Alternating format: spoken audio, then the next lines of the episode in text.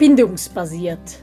Der Podcast für alle, die Kinder und Jugendliche von innen heraus verstehen möchten.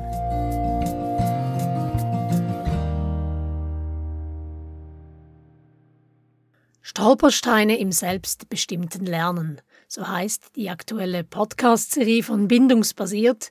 Und ich freue mich sehr, mit dir, Dagmar, einen weiteren dieser Stolpersteine zu beleuchten. Wir haben in der vorherigen Folge ja davon gesprochen, dass Kinder Zeit brauchen, um zur Ruhe zu kommen. Und bei einem Wechsel ins selbstbestimmte Lernen, also wenn Kinder nicht von klein auf in dieser Art von Lernen oder von Aufwachsen unterwegs waren, dann ist das ganz besonders der Fall. Und wir haben diese Folge Null Bock und keinen Plan genannt, weil das oft das ist, was wir antreffen. Und Dagmar, vielleicht magst du ausführen, was sich dahinter versteckt oder was machst du, wenn Kinder null Bock und keinen Plan haben? Ich habe es selber nicht so erlebt, weil ich meine Kinder sehr früh rausgenommen habe, aber ich habe viele Schulen und Familien begleitet bei diesem Prozess. Äh, wir haben in der letzten Folge des Podcasts ja über Vertrauen der Eltern oder der Erwachsenen gesprochen. Und das muss sich gerade in der ersten Zeit wenn ein Kind aus der Schule draußen ist oder wenn man in der Schule die Bedingungen grundlegend äh, verändert und gelockert hat, muss sich dieses Vertrauen sehr bewähren.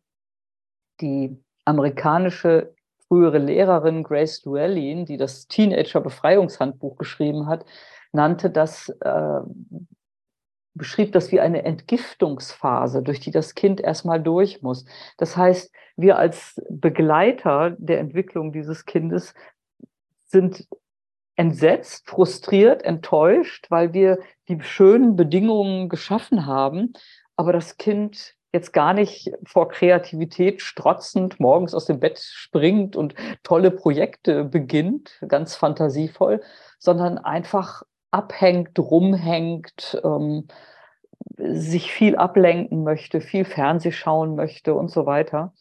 Ähm, und das bringt uns natürlich dann ganz schnell wieder in so ein Gefühl zu denken, es war doch Quatsch und mit meinem Kind funktioniert das nicht. Aber es ist tatsächlich wie eine Entgiftungsphase. Wir müssen ja bedenken, auch wenn wir das nicht gerne denken, das Prinzip der Schule bedeutet ja, dass wir die Kinder die ganze Zeit von außen lenken und sie lernen, das, was sie eigentlich tun wollen, jedenfalls nicht jetzt. Und erst wenn das andere, was sie nicht von sich aus tun wollen, erledigt ist. Und ähm, dass da erstmal so ein, ein, ein eine diese mentale Erschöpfung ähm, vergehen muss, bevor das Kind wirklich bei sich selbst ankommen kann, das ist einfach so. Und ich habe viele, viele Familien erlebt, wo auch die hochmotivierten und vom bindungsbasierten Ansatz beflügelten äh, Eltern äh, wirklich am Rande der Verzweiflung waren und dachten, also das habe ich mir aber anders vorgestellt. Und ich habe auch Schulen erlebt, ähm, die eben sehr freizügig ihren Kindern viel Freiraum geben wollten und nächtelang wunderschönes Montessori-Material zum Beispiel gebastelt haben und dann wurde das gar nicht benutzt, sondern es hing alles nur rum. Und im Grunde, das haben wir auch im letzten Podcast schon angesprochen, ist das ja auch eine Verpflanzung. Und das Kind muss in der neuen Situation erstmal wieder seine Wurzeln in den Boden senken. Das heißt, es braucht unsere Zuversicht. Und wenn, das ist ja unglaublich belastend für ein Kind, wenn, wenn die Eltern es so mit Argusaugen begucken und jeden Morgen darauf warten, dass es jetzt endlich irgendwas Tolles tut. Und das Kind im Grunde dann ja gar nicht frei ist, sich dieser Erschöpfung und diesem Entgiften hinzugeben. Mhm, also verpflanzt werden und sich am neuen Ort zurechtfinden oder überhaupt wieder zu sich selber finden. Und das unter Argus Augen, das geht nicht, das können wir auch Erwachsene nachvollziehen. Und deshalb, wie du gesagt hast, braucht es so viel Vertrauen, so viel Geduld, ähm, so viel Zuversicht von unserer Seite auch und auch eine gute Portion Adaption weil das läuft dann ja nicht so, wie wir Erwachsenen uns das gewünscht haben, wenn endlich der Druck, die Noten etc. alles von außen weg ist. Und da ist es wichtig, dass wir in die Adaption finden, also dass wir zu unseren Tränen finden über das, was eben nicht so funktioniert, wie wir es gerne hätten und dass wir das dann auch loslassen können. Mir kommt da aber auch immer das Bild vom Trichter, also dass wir unsere Kinder abfüllen mit Wissen. Es ist ja nicht nur Wissen mit irgendwelcher Stimulation. Und wenn wir dieses Bild ins Essen überführen, da ist es uns völlig klar, was geschieht, wenn da zu viel reingeht. Das gibt irgendeine Komplikation im Magen oder aber es kommt wieder oben raus oder es mag gar nicht mehr mehr rein.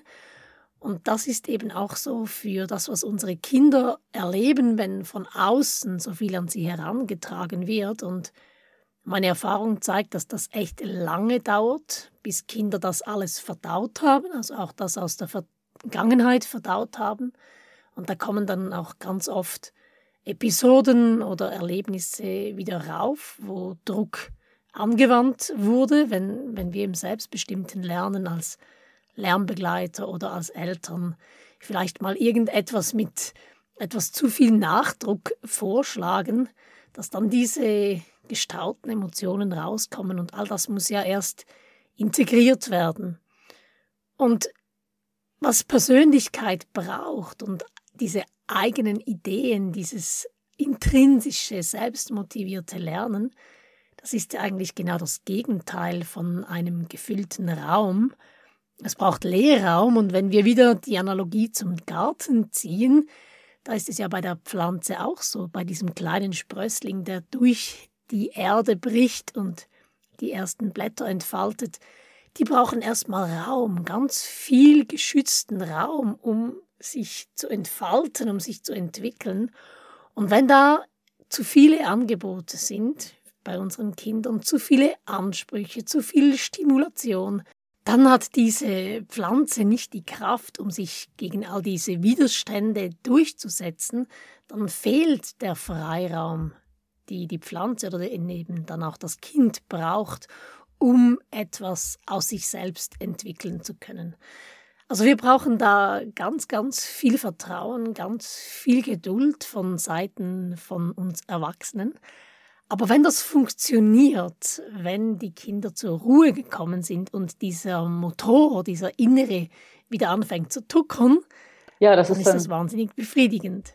Genau, das ist dann wie eine Erlösung für die Eltern und aber natürlich auch für die Kinder. Und ähm, so schön, wenn sie dann wirklich aufblühen.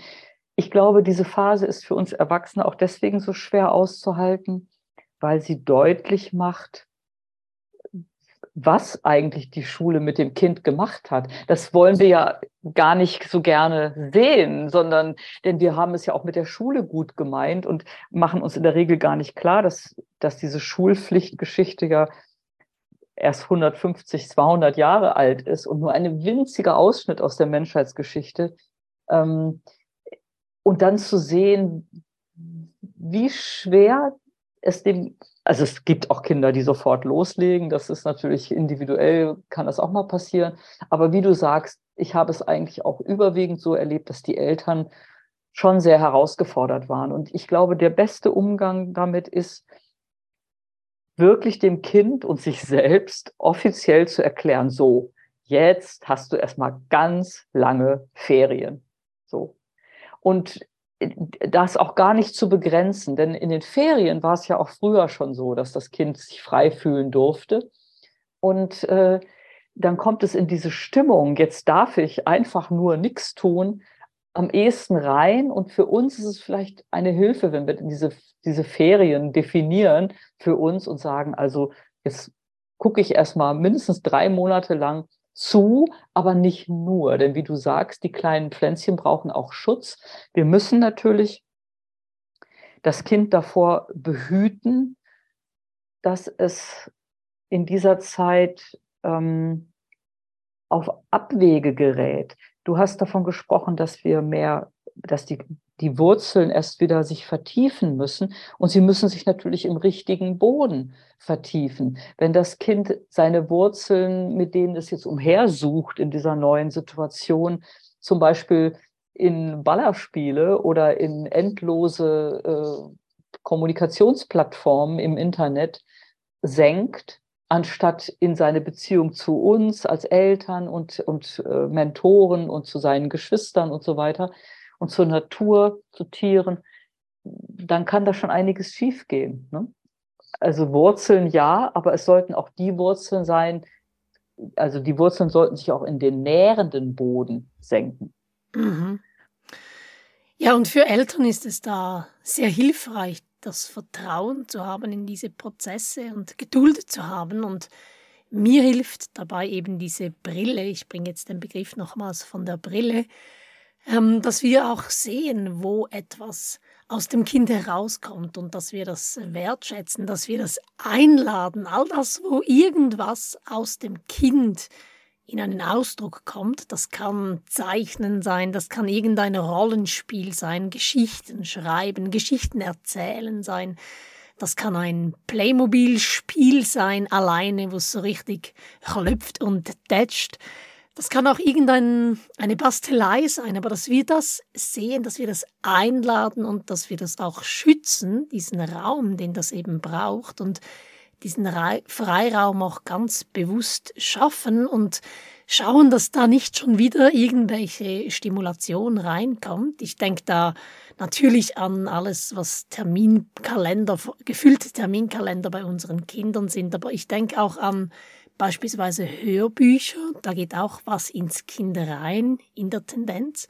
Ich denke natürlich an Bildschirme, dass wir diese Freiräume für unsere Kinder schaffen und halten und uns bewusst darauf achten, wo steht das in einer Balance, wie viel geht da rein von außen und wie viel kommt aus meinem Kind heraus. Ja, und ich habe es bei mir selber und auch in, bei den Familien, die ich begleite, sehr häufig erlebt, dass wir uns, dass wir das Kind schützen müssen und die Wurzeln äh, behüten müssen, dass wir aber auch uns sehr zurücknehmen müssen, um nicht ähm, so die zarten Keime gleich wieder totzutrampeln mit unserer, unserer Aufmerksamkeit und oh, das Kind hat gesagt, es interessiert sich für Hühner und dann gehen wir doch jetzt gleich in die Bibliothek und leihen zehn Bücher über Hühner aus und dann gucken wir uns einen Film über Hühner an und so und dann ich hatte einen Vater, der das gerne so gemacht hat und ich habe das ganz oft erlebt, wenn wir uns mit zu viel Begeisterung darüber, dass das Kind da jetzt irgendwas Eigenes äh, zeigt, darauf stürzen, dann nehmen wir es dem Kind im Grunde weg. Und dann bei mir oh, war ja. dann immer so, mh, mm, ja, es war dann nicht mehr mein Projekt, sondern es war dann das Projekt meines Vaters oder es fühlte sich irgendwie so instrumentalisiert an. Und mhm. mein Vater war dann natürlich enttäuscht, wenn dann mein Interesse scheinbar erloschen war, obwohl er es selber im Grunde erstickt hat. Es ist wie wenn man ein kleines Feuerchen hat und schmeißt da gleich so einen dicken Balken drauf. Dann äh, man muss da ganz behutsam vorgehen und ganz kleine ein bisschen nähren und äh, auch in Ruhe lassen, ein bisschen Luft lassen. Ähm, und ich selber habe auch bei meinen eigenen Kindern immer wieder erlebt, wenn die dann irgendwas gefragt haben, eine harmlose Frage, wie lange leben eigentlich Ameisen oder so, und dann mein innerer, meine innere Schulprägung, ach, das ist jetzt die Gelegenheit für eine kleine Lerneinheit, ja, ganz unauffällig, und ich dann eben nicht die Frage beantwortet habe oder nicht nur, sondern gleich ein bisschen weiter ausgeholt habe, ja, und dann eben immer wieder erlebt habe, und ich denke, jeder Lernbegleiter und Lehrer kennt das, so dieser glasige Blick nach dem Motto, na, danke, das wollte ich eigentlich alles gar nicht wissen. ähm, ja, dieses Vertrauen in die Kraft des Kindes ist im Grunde immer wieder der Punkt, weil wir nämlich denken, ja, aber ne, was wir haben, das haben wir. Und wenn wir dem Kind das erklärt haben, dann sind wir schon mal auf der sicheren Seite und können so innerlich äh, abhaken. Wir haben heute auch irgendwie Biologie gemacht. Aber das ist eigentlich unser Problem. Und die Kinder merken das sehr genau, wann wir wirklich mit ihnen im Dialog sind und wann wir äh, ein, ein Wissenspaket ihnen auf den Kopf schmeißen. ja, ich kenne das so gut. Ich bin ja von Haus aus Lehrerin und in mir gehen da auch regelmäßig ganze Kinofilme ab, was ich meinen Kindern noch alles erklären und obendrauf packen könnte. Mir hilft da in diesen Situationen, wenn ich es schaffe, mich unwissend zu stellen. Ich habe dann wirklich schon die tollsten Gespräche mit meinen Kindern geführt. Es geht dann natürlich überhaupt nicht mehr um das Fachwissen und um die Ameise und was jetzt geschieht, wenn die stirbt oder was Hühner brauchen äh, etc., sondern es geht dann eigentlich mehr darum, den Raum aufzumachen und mich darauf einzulassen, was im Kind drin ist und mich von meinem Kind entführen zu lassen in seine Konstruktionen der Wirklichkeit. Und da bin dann ich eigentlich diejenige, die neugierig ist, die sich mitnehmen lässt auf eine Reise, wie man die Welt auch sehen könnte und welche Schlussfolgerungen man auch noch ziehen könnte. Und das ist wahnsinnig bereichernd. Ja, und, und gleichzeitig lernt das Kind genau das, was es eigentlich ja braucht im Leben. Wenn mich etwas interessiert, wie kann ich dann vorgehen, um dem näher zu kommen? Aber eigentlich heißt ja diese Folge Null Bock und keinen Plan. Wenn das Kind an dem Punkt ist, wo es sich dafür interessiert, wie lange Ameisen leben, ist ja schon alles gut. Der Punkt ist ja, wie halten wir die Zeit vorher aus und ich habe ja schon gesagt, am besten einen langen, ausgiebigen Urlaub definieren. Ähm, wenn es möglich ist, ist Wegfahren auch eine gute Idee. Ne? So in einem anderen Setting fällt es auch leichter, allen Beteiligten, auch uns als Eltern, aus unseren eingefahrenen Spuren rauszukommen und eben Bindung, Bindung, Bindung, Bindung. Und zwar diese vertrauensvolle Bindung. Dieses, dieses Pflänzchen einfach dem Geborgenheit geben und nicht die ganze Zeit denken, ja, aber wird es denn dann auch ein kräftiger großer Baum werden? Denn dieser ständige Zweifel ähm, ist zumindest eine Zusatzbelastung für die Kinder. Und gibt dem Kind ja auch das Gefühl, dass etwas in ihm drin falsch ist. Jetzt haben die Eltern all das auf sich genommen, um das zu ermöglichen, dieses Homeschooling? Oder an dem Lernort hat es all die tollen Möglichkeiten, die Lernspiele, die Angebote der Lernbegleiter und aus mir kommt einfach nichts raus. Und das gibt dem Kind das Gefühl, mit mir stimmt etwas nicht und das sollten wir tunlichst unterlassen. Und wenn ich jetzt an Lernorte denke, von denen zumindest hier in der Schweiz im Moment so viele wie Pilze aus dem Boden schießen. Solche Lernorte, die vielleicht einfach auch auf den Sommer wieder viele neue Kinder integrieren, dann sind diese Lernorte mit dieser Herausforderung ja gleich im Multipack konfrontiert und können nicht einfach in die Ferien fahren, wie wir das als Familien können.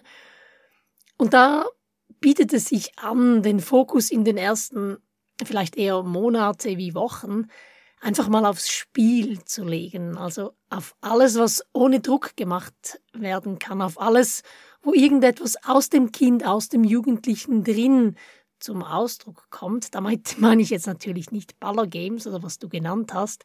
Da kommen wir ja in einer späteren Podcast-Folge noch dazu. Das kann auch ganz viel mit Bauen und Einrichtung zu tun haben, wo wir die Kinder ins Spiel einladen und das nährt gleichzeitig die Beziehung und hilft eben diesen Raum zu schaffen, wo etwas aus dem Kind, aus dem Jugendlichen zum Ausdruck kommen kann. Ja, das ist ein ganz wichtiger Punkt, denn gerade wenn wir so etwas, so etwas tun, was erstens sowieso getan werden sollte, also mit dem echten Leben zu tun hat, dann können wir auch sehr gut darauf eingehen und berücksichtigen, dass wir es im Grunde gerade in einer Lerngruppe mit mehreren oder vielen Kindern immer mit Kindern in zwei Zuständen zu tun haben. Das heißt, in einer größeren Lerngruppe haben wir vielleicht mit etwas Glück ein paar Kinder, die schon an diesem Punkt eigentlich sind, wo sie diesen Raum nutzen können und wollen ähm, und wir haben aber auch ganz viele Kinder, die im Grunde bei dieser eigenen Kreativität nicht angekommen sind und deswegen mit freiem Raum, der ist für sie nicht frei, der ist leer, ja, nichts anzufangen wissen. Und diese Kinder können wir über so ein Einrichtungsbau, sonst was Projekt ganz unauffällig an die Hand nehmen, bindungstechnisch gesehen, und ihnen wirklich auch etwas vorgeben, nur mit dem Unterschied, dass es freiwillig ist und dass es nicht um Lernen geht, sondern Mensch, ne, kannst du hier mal den Hammer halten und willst du schon mal äh, die Bretter holen und so weiter. Ähm, und wenn das Kind das nicht will, weil es gerade im Sandkasten abhängen will, ist das auch in Ordnung.